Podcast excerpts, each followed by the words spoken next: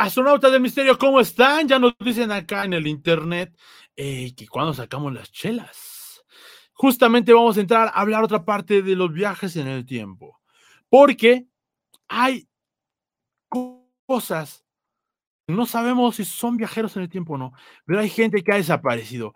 Hay gente que ha regresado y ha logrado cosas increíbles gente que de pronto se pierde de la vista de todos, de los historiadores de la historia, no hay rastro de ellos y regresan y marcaron una historia increíble. Esto es, ¿dónde estaban? Regresaron para hacer leyendas. Vamos a hablar del primer caso que tenemos, que es uno de los músicos mitológicos, uno de los músicos que si tú piensas que te gusta el blues y no lo conoces, déjame decirte que no sabes de blues. Se habla de pactos del diablo que fueron aprendidos de otras civilizaciones, fueron abducidos y recibieron un mensaje increíble. Empezamos con Robert Johnson. Se dice que Robert Johnson no era un muy buen guitarrista antes de que fuera el bluesman que hoy en día conocemos. Debido a esta frustración, decidió desaparecer algún tiempo. A la vuelta de su partida, aproximadamente un año y medio, como lo cuentan en su documental, de hecho también, eh, se convirtió en en la persona que hoy recordamos, de la cual empezaron a circular rumores, algunos de hecho sembrados por, el mismo Johnson, que de que había vendido su alma al diablo en un cruce de carretera para poder convertirse en el mejor bluesman que nunca hubiera pisado su tierra. De hecho, la técnica eh, guitarrística de Robert Johnson se basa en una evolución del estilo sincopado del House, en el que un florido lenguaje de tresillos lisados y contrapuntos dialogan con la voz solista sobre un compás de cuatro cuartos en la que el pulgar martillado está sobre las bordonas. De hecho, puede considerarse a Robert Johnson junto con White Johnson como el gran maestro de la guitarra slide. Una técnica consistente en que consiste justamente en deslizar sobre las cuerdas un tubo metálico, antiguamente un tubo de botella, un bottleneck se dice en inglés, eh, obtenido sonido punzante y sinuoso de música afroamericana primitiva. Llamamos a este blues. Pero bueno, eh, Robert Johnston, quizá uno de los mejores músicos de, la, de su época, que solamente grabó 13 canciones, perdón, 23 canciones, y eso fue suficiente para que Robert Johnson se convirtiera en el bluesman que hoy conocemos. Solamente 23 canciones. Se volvió mítico. Hay películas sobre este hombre, pero ¿qué fue lo raro de este hombre que se perdió? Él durante dos años no existió. No existió. De pronto, todo el mundo, o sea, lo pueden ver, gente que, vivió con él en su época, de hecho, sus novias, otros músicos, dicen, pues que, o sea, el tipo era, era, era cualquiera, realmente no daba algo especial, no era, eh, pues, pues alguien que, que uno pensara que va a marcar historia. No lo era. Robert Johnson era un músico, pues, es que no, no, me gusta decir cualquiera, pero el tipo regresa, justamente hace sus técnicas que son míticas, se escucha por todo el mundo, solamente graba 13 canciones y aún hoy su muerte es todo un, eh, bueno, pues todo no, no se sabe a ciencia cierta. Hay gente que se dice que se murió porque lo envenenaron, ya que él estaba tratando de conquistar a una señora. Hay gente, hay gente que dice que lo acuchillaron y hay gente que pues dice que realmente se murió después de, eh, pues ya de, viejito, ¿no? Lo cual, pues otra gente dice que realmente es el diablo que vino a cobrar pues venganza, que vino por su alma. Eh, hay muchos músicos que que se dice que han vendido su alma al diablo.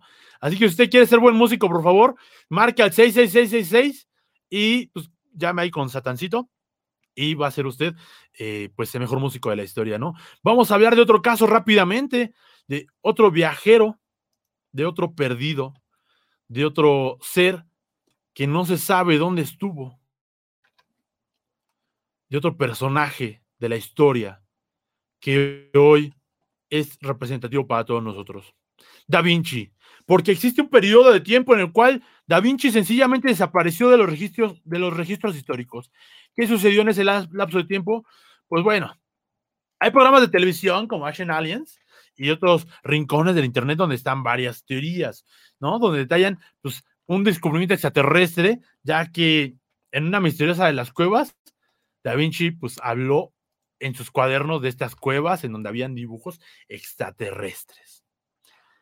Da Vinci se perdió dos años. Mucha gente dice que pues a lo mejor se fue de paseo, ¿verdad? Se fue de, de viaje y lo mismo que Tesla, lo mismo que muchos otros, pues regresaron con información que nosotros no podríamos comprender hasta después. De hecho, Futurama nos relata que Da Vinci es el más tonto de su planeta y que aquí vino a ser un genio porque todos aquí estamos muy tontos. Pero bueno, aunque esto será una historia asombrosa, la verdad más probable es bastante mundana. Es cierto que los registros sobre la vida o estos años, pues realmente son escasos y que no significa que haya desaparecido. Para tratar la verdad de Leonardo durante estos dos años, yo consulté la brillante biografía de Walter Isaacson en 2017. De hecho, el autor no caracteriza este tiempo como perdido. ¿Qué sabemos con cierta certeza que le sucedió? Si usted nunca había escuchado que Da Vinci se perdió, pues qué chido, porque para usted, eh, pues nunca pasó. Que el pensador más brillante del Renacimiento siempre haya estado ahí. Pero bueno, ¿qué sabemos con certeza? En abril de 1476, mientras que trabajaba como aprendiz del artista e ingeniero Andrea Berrocchio, Leonardo fue acusado de participar en sodomía con un prostituto en Florencia. O sea, el güey era gay y lo cacharon en la masa. Después de una investigación por parte de los funcionarios de la ciudad, los oficiales de la noche, como eran llamados, Leonardo pudo haber cumplido uno o dos días en prisión.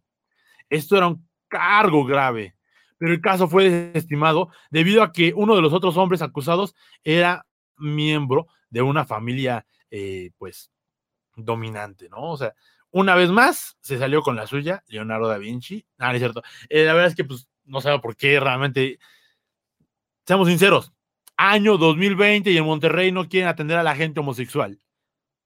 Dicen, sí, va, no hay bronca, admitimos que son homosexuales, pero no queremos que los atiendan nuestros médicos. Fuck, 2020, esto pasó este año. No me cree, vaya a revisar los medios. Pero bueno, después del caso legal, Leonardo dejó el taller de Berroquio, abrió aparentemente un taller en 1477. Isa, Isaacson, aquí está lo raro, no menciona la fuente que usó para fechar esta apertura. O sea, él dice, es que se fue porque abrió su taller, pero nunca dice en qué se basa para esta afirmación. Leonardo recibió por encargo en 1478 para pintar un retablo de la capilla en Paloso de la Señora. Eh, perdón, Palazzo de la Señora. Pero no hay evidencia de que realmente él haya iniciado este proyecto. Entonces, ¿dónde estaba Leonardo durante estos años desaparecidos? Lo más probable, según este autor, es que estuviera en su propio taller en Florencia hasta que partió a Milán en 1481 y pues, siempre estuvo dibujando, y registrando minuciosamente pues, sus innumerables hallazgos científicos. Eh, parece comprensible que haya querido pasar desapercibido después de haber tenido pues ese conflicto con las autoridades, ¿no? Y bueno, estamos de regreso contigo para contar la última de estas historias de a dónde fueron. ¿Cómo viste estas dos primeras? Robert Johnson, un músico que es leyenda, que se fue y de pronto ya es Juan Camaney, o sea, Ivonne, dime que tú no quieres hacer un pacto con el diablo después de saber esta leyenda. Es lo que te iba a decir, Rod. Yo este, quisiera que me dijera por qué camino se fue, porque la verdad yo quisiera ser una diosa virtuosa de la guitarra, que cosa que no lo soy, yo soy una bohemia de afición. una mortal. una simple mortal a sus servicios, chicos, contrátenme. Ah, no es cierto. Ahí está, sí pueden ver los videos de, de Ivonne, tiene varios videos ahí tocando, ¿no? en las redes sociales. Así es, solo son este trabajos amateur, Rod, por el amor a la música, pero bueno, regresamos con, Robert Johnson, ¿tú crees en esta leyenda? ¿Tú crees que realmente vendió su alma al diablo? Hay documentales, hay escritos, él mismo escribió una canción sobre cómo le vendió su alma al diablo. De hecho, te quería comentar, según datos, pues él también es del Club de los 27, ¿no? O sea, otro tema mítico. De hecho, él es del club de los 27, así es. Él es del club de los 27, obviamente, pues no, no es muy conocido por este, personas no muy amantes del género, pero él es un, este, uno más del club. Y pues es ahí donde, donde entran las variantes, ¿no? Que eh, pudo haber sido el tema de, un demonio o que realmente pudo haber viajado en el tiempo o, sea, incluso haber llegado a otro punto más avanzado en la civilización, donde pudo haber este, obtenido tal vez un don o, algún tema. O sea, no se sabe ahí es donde queda la pregunta, ¿por qué él? O sea, él dice que sí fue a buscar esa encrucijada, que ya una, o sea, ¿por, qué, ¿por qué a ti? O sea, porque yo voy a eso, ¿no? A lo mejor hay muchos artistas que han venido su alma diablo, ¿por qué yo? ¿Por qué yo no? ¿Por qué yo no? Así. Porque yo no hago que mi programa tenga más de 10 viewers en el fucking YouTube, ¿no? Y, no soy callo de hacha, pero bueno. Aquí nos dicen, Da Vinci andaba ayudando a los asesinos del credo con sus inventos junto a Edizio Auditore que nos envíen esas fuentes porque es bastante interesante. Como ves, Da Vinci también se perdió. Suena bastante plausible que se haya perdido después de que lo agarraron siendo gay. Pero, ¿por qué la historia no nos marca nada? ¿Por qué nadie encuentra nada de los dos años donde estuvo Da Vinci del 477 al 481? Incluso puede ser este, bueno, Da Vinci es más atrás. O sea, es muy difícil para nuestra época actual pues tener realmente una investigación o una fuente muy confiable. Estaría padre que nos compartiera este em, David Díaz Sánchez, sí, que nos compartió por ahí. David, exacto, nuestro amigo David, que, qué fuente fue la que, la que revisó, porque pues teorías conspiracionales pues hay miles, ¿no? de que lo pudieron haber agarrado por el, por el tema incluso de ser gay o que estaba conspirando, porque pues como todo exponente artístico pues siempre causa revuelo, ¿no? En la época en la que vive, porque yo considero que el artista está más avanzado que una persona promedio en su época. Y de hecho, Da Vinci está más avanzado que la mayoría de nosotros hoy. La forma de dibujos, la explicación que tenía para cada cosa, es simplemente el hecho de enlaces, de engranajes, de máquinas simples, son cosas que muchos de nosotros no comprendemos hoy. Ya sé que no nos gusta la primaria, ya sé que no nos, gusta la física y entender cómo funcionan las herramientas. Eh, primero, la gente no sabe cómo funciona una palanca, lo cual a veces eso, es extraordinario, pero eh, Da Vinci realmente está muy avanzado en su tipo de estudios, en lo que pensaba, incluso muy avanzado a gente de las academias griegas y romanas. Algo que es muy interesante para mí, Ivonne, es que Da Vinci nunca pudo entrar a una academia de artes. O sea, él era magnánimo, él sabe dibujar muy bien, él hacía bocetos, él hacía pinturas, hacía escultura, hacía pero nunca pudo entrar a una academia de arte, siempre tuvo que tener un maestro, porque él nunca pudo entrar a una academia de arte, lo cual, pues él vivió en el mejor lugar donde se puede vivir, en el Renacimiento, que es Florencia, pero nunca pudo entrar. De pronto el tipo se pierde y ya regresa y empieza a hacer unas pinturas donde hay un ángel que el, ángel desaparece, Ivonne, con rayos X desaparece. O sea, ¿a quién se le hubiera, a mí no se me hubiera ocurrido en este momento hacer una pinche pintura con un ángel, es más, ni siquiera mi nombre. O sea, no manches, wow, wow o sea, has, has hecho este experimento en donde eh, escribes tú en tu cuadernito y le pones algo con tinta invisible y solamente si lo pones al fuego eh, se ve. ¿Lo has visto eso? Sí, sí, lo he visto, De hecho, son experimentos. sí, sí lo he visto, sí lo he hecho. Wow, yo no. ¿Por qué? Porque no se me ocurre. En cambio, gente como Da Vinci hacía pinturas completas de eh, pues, gente que desaparece, de ángeles que desaparecen. Dibujó naves espaciales, muchos dicen eso. Hay documentales que de hecho le vamos a dejar acá abajo los links de esos documentales donde Da Vinci pues pone varias cosas, trampitas para la mente que, pues eso sí son teorías conspiralocas, eh, pues que están ahí, que están ahí. Pero bueno, eh, vamos a hablar algo, Ivonne. Quiero que sepas que esto es muy importante y si usted es católico, por favor, tápese los oídos. Si usted es cristiano o lo que sea, por favor, si usted quiere dar de baja este video, ya no es mi problema. Vamos a hablar del Señor Jesús. ¿Tú, Ivonne, profesas, profesas la religión católica, cristiana, apostólica, romana? Digamos que católica, pero no creo en, todo lo que dice. no practicante. De todo, ah, exactamente, no practicante y no creo en todo lo que diga el testamento. Entonces tú te sabes lo, mínimo que todos sabemos. O sea, Jesús era niño, nació en un pesebre, la estrella, después creció, después este, pues ya hizo algunos milagritos, después desaparece y después ya regresa aventando mesas, diciendo chingan a su madre todos. Y soy el Mesías. Soy el Mesías. Vamos a dejar el bono en cámara para que ustedes vean las reacciones de las locuras que vamos a leer, porque vamos a hablar acerca de Jesucristo, el Cristo de India. ¿Ok? La historia original de la cristiandad. Esto quiere decir básicamente, Ivonne, que hablaremos de pues justamente, bueno, me gustaría hablar, y vamos a hablar en otro programa, de los 30 días que Jesús tuvo en el desierto, donde aparece con un personaje maquiavélico, el cual le ofrece todas las riquezas del mundo, y de nuevo un encuentro con el demonio, porque a mí me parece más interesante, pero no vamos a hablar de eso. Hablaremos eh, de tiempo que no se habla en la Biblia. Conocemos a Jesús bebé, niño y adulto años antes de morir, pero ¿qué pasó en su juventud? ¿Dónde estaba este hombre en el cual pues la mayoría de seres humanos creemos. Varios autores han afirmado que han encontrado pruebas de la existencia de los escritos en India y en Tíbet, que apoyan la creencia de que Jesús, Cristo, estuvo en la India durante ese periodo de su vida. Se citan antiguas creencias en varios lugares de la India de que Jesús pasó por allí en la antigüedad. Un manuscrito sobre su vida de Jesús en el Tíbet fue relatado por Nicolás Notovich en 1894.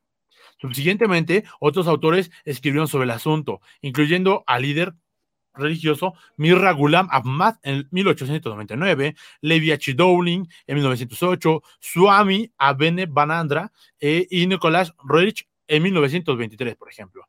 Pero bueno, encontramos aquí la cosa más chévere. El, evangelio de Acuario de Jesús, el Cristo. Eh, no eres Acuario, ¿verdad, Ivonne? No, Virgo. Ok, va. Entonces no te afecta el Evangelio de Acuario. Eh, que nos dice que esto fue, este fue escrito por Levi H. Darwin, fue escrito en 1908 y ha sido publicado constantemente desde entonces. Ha sido traducido, de hecho, a varios idiomas, pero afirma ser la historia verdadera de, la. Ah, perdón, me trabé. Afirma ser la historia verdadera de la vida de Jesús, incluyendo los 18 años perdidos silenciados en la vida del Nuevo Testamento. El relato sigue al joven Jesús a través de la India, Tíbet, Persia, Asiria, Grecia y Egipto.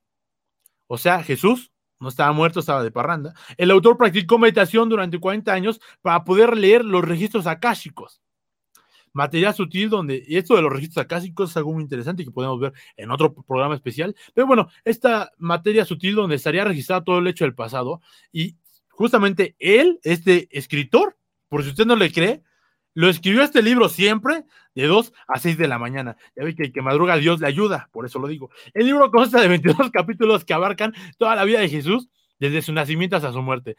Los tres últimos años de predicación en Palestina, que son similares al relato de la Biblia, pero con más elementos esotéricos.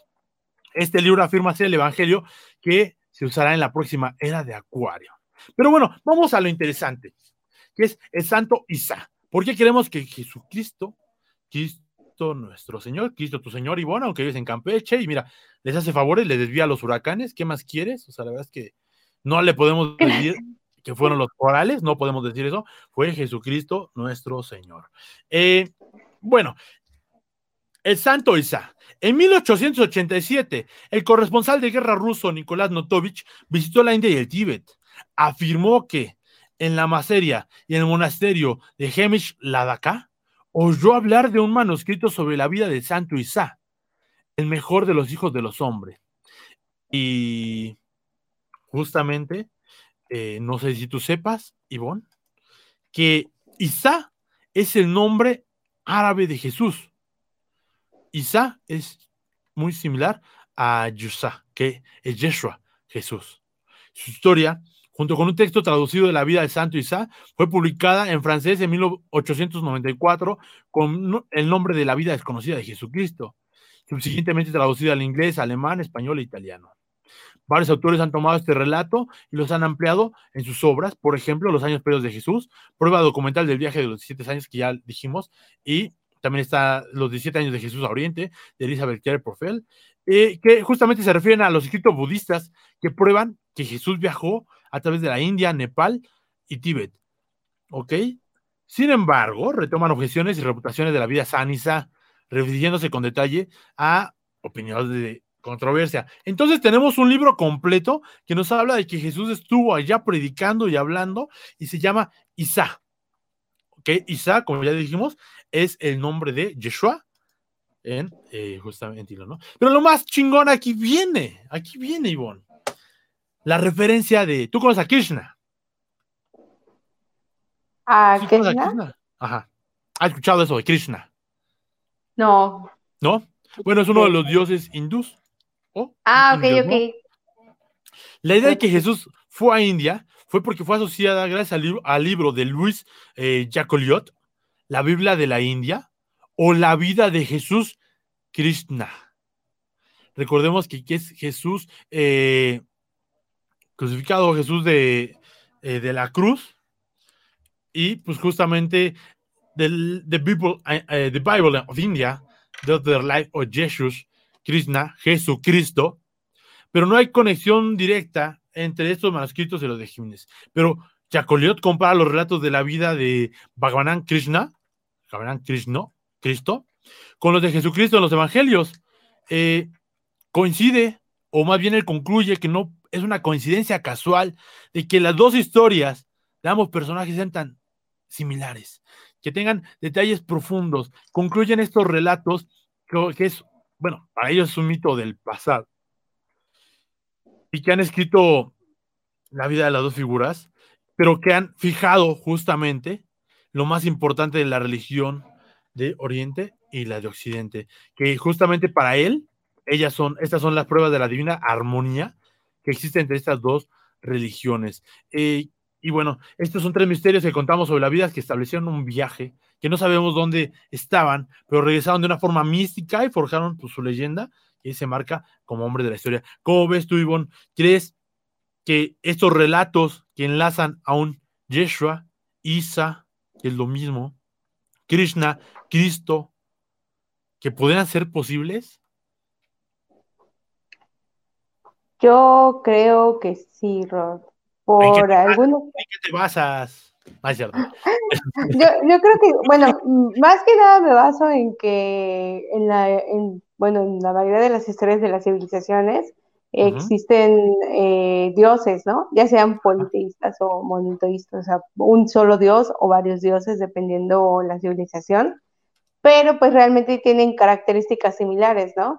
Eh, desde que pues nacen para ser una, una guía y que tienen, tienen experiencias o, van este, teniendo sabiduría a lo largo de su vida y al final pues se dedican a, predicar, ¿no? A, enseñar, a, compartir. Sí, a profetizar. exactamente, a, profetizar y a evangelizar más que nada, ¿no? Porque pues lo que buscan es tener mayor, este, mayores seguidores, mayores siervos, como le llaman, ¿no? Claro, claro. Entonces, yo sí creo que hay como que un parteaguas, la verdad es que no sé en qué parte de la historia pudo haber sido eso. Se ha visto mucho que, que por ejemplo, en el Islam tienen su religión también, o sea, es muy, muy, muy parecida, incluso en cuanto a, a lo que es ya el testamento como tal. Pero pues, este, ¿qué te digo, Rod? Yo creo que es más que nada como en diferentes épocas lo que, pues lo que cada, cada, civilización hizo, ¿no? Para, para poder evangelizar o poder enseñar. De hecho, si rastreamos, por ejemplo, eh, las religiones per se, los cultos, recordemos que ya también tuvimos un programa de esto, que es un culto, que son sectas y así, todas tal cual son sectarias. Primero venimos de lo que es Persia, y ahí se tomaron varias leyendas, varios relatos, eh, justamente de los sirios, y después ya se conforma el pueblo de Dios, que son los judíos, y ya tiempo después, cerca de dos mil años después, viene el Salvador, que para nosotros Jesucristo, que él es un judío, es un, es un hombre de Judea, ajá, y cinco siglos después de Cristo ya nace el Islam como tal, que ustedes no sé si lo sepan, o sea, Jesús nunca quiso ser católico porque no existía catolicismo ni el cristianismo.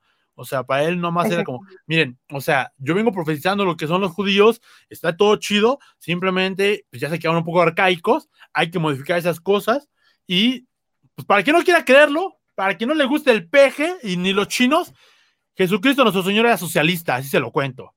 Ajá, dividan su riqueza de los ricos entre los pobres, todos vamos a cooperarnos para vivir bien Jesucristo es una especie de hippie socialista.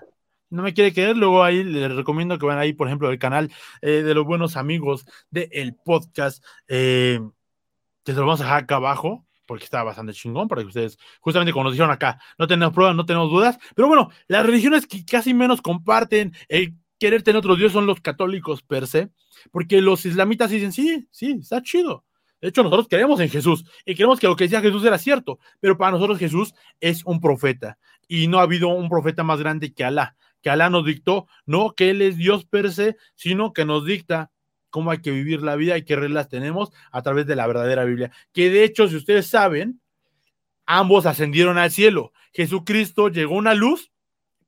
Se lo chupó para arriba. Y Alá en un caballo, justamente en, la en el templo de la piedra, por la, una piedra por la que nos estamos peleando desde hace millones, bueno, centenares de años, que está en Israel. Eh, yo ya fui, tuve, gracias a Dios, la, la fortuna de estar ahí. Eh, ellos construyeron un templo encima de la piedra y no puede entrar nadie que no sea eh, del mundo islam. Pero ellos escogieron esa piedra porque en esa piedra Abraham mató a Isaac para nosotros. Pero para ellos fue Ismael. Y más importante, regresó Alá en su caballo blanco y de ahí ascendió al cielo. Es por eso que, por eso que para ellos es muy importante. Para nosotros realmente Tierra Santa es como, ah, pues es que ahí vivió Jesús y ahí murió y de hecho pues, ellos nos tienen ahí nuestro templo bastante reservado, aunque su templo principal del Islam está en otros lados, pero es cierto, si algún día nos sentamos a ver eh, cosas paranormales, ya hablamos de los hindús, que no sé si tú sabes, Ivonne, que los hindús reflejan que sus templos eh, pues son aves espaciales para ellos, por eso son y tienen esa forma, por eso tienen miles de, eh, no sé si has visto la venta, por ejemplo, los templos de la venta, y tienen múltiples cuadritos en sus ventanas y son de una especie de huevo hacia arriba, porque son naves espaciales. De hecho, en sus historias, eh, ellos cuentan que vinieron del cielo y por eso hay 33 millones de indios. Lo cual, no voy a decir que esto es verdadero, no, no estoy diciendo esto. Tendría mucha lógica que 33 millones de seres muy parecidos a los hombres vinieron de otro mundo y de ahí ya se creó civilización para aquí, para allá y para acá y para allá. Pues tendría cierto sentido. A lo mejor no somos seres de este mundo Simplemente llegamos y pues ya nos esparcimos. Puede ser. ¿Quién sabe? Yo no sé, Ivonne. Por eso hago este programa, para aprender de, de, gente como tú. Este, Ivonne vive en Campeche porque dice que allá hay tierra, allá hay trabajo. O sea, ¿quién le va a creer eso? No es cierto, no es cierto. Salí huyendo de la ciudad, Ron. Exacto, ¿no? Y bueno, vamos a entrar justamente a la última parte de nuestro programa, Ivonne. Eh, ya, vamos a meter a la carnita sobre el tema de hoy, viajes en el espacio. Para empezar, le voy a contar de dos viajeros en el tiempo. Dos posibles viajeros en el tiempo. Eh,